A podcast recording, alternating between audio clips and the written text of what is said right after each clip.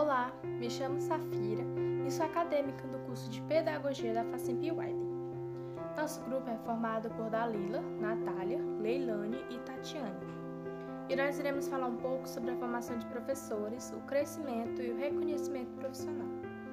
Bom, o que é a formação de professores? Formação de professores é um termo amplo que pode se referir tanto à formação básica quanto à formação complementar ou continuada. E o que seria a formação continuada? Como o próprio nome sugere, formação continuada descreve a busca constante por aprimoramento profissional.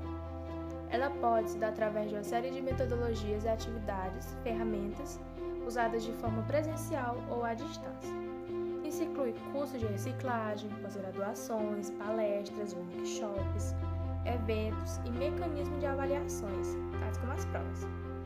Nesse contexto, o PNE, assinala, portanto, que a valorização do magistério depende tanto da garantia de condições adequadas de formação, trabalho e remuneração, quanto da exigência de uma contrapartida em termos de desempenho satisfatório pelo docente e das atividades educativas.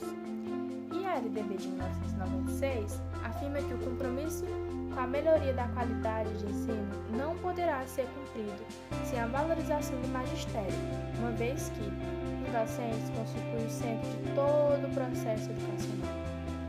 Logo, a tarefa de formar professores é bem sucedida a partir de dois pontos-chave: docentes qualificados para compartilhar conhecimento com seus pares e um plano de carreira digno que proporcione o crescimento e reconhecimento profissional.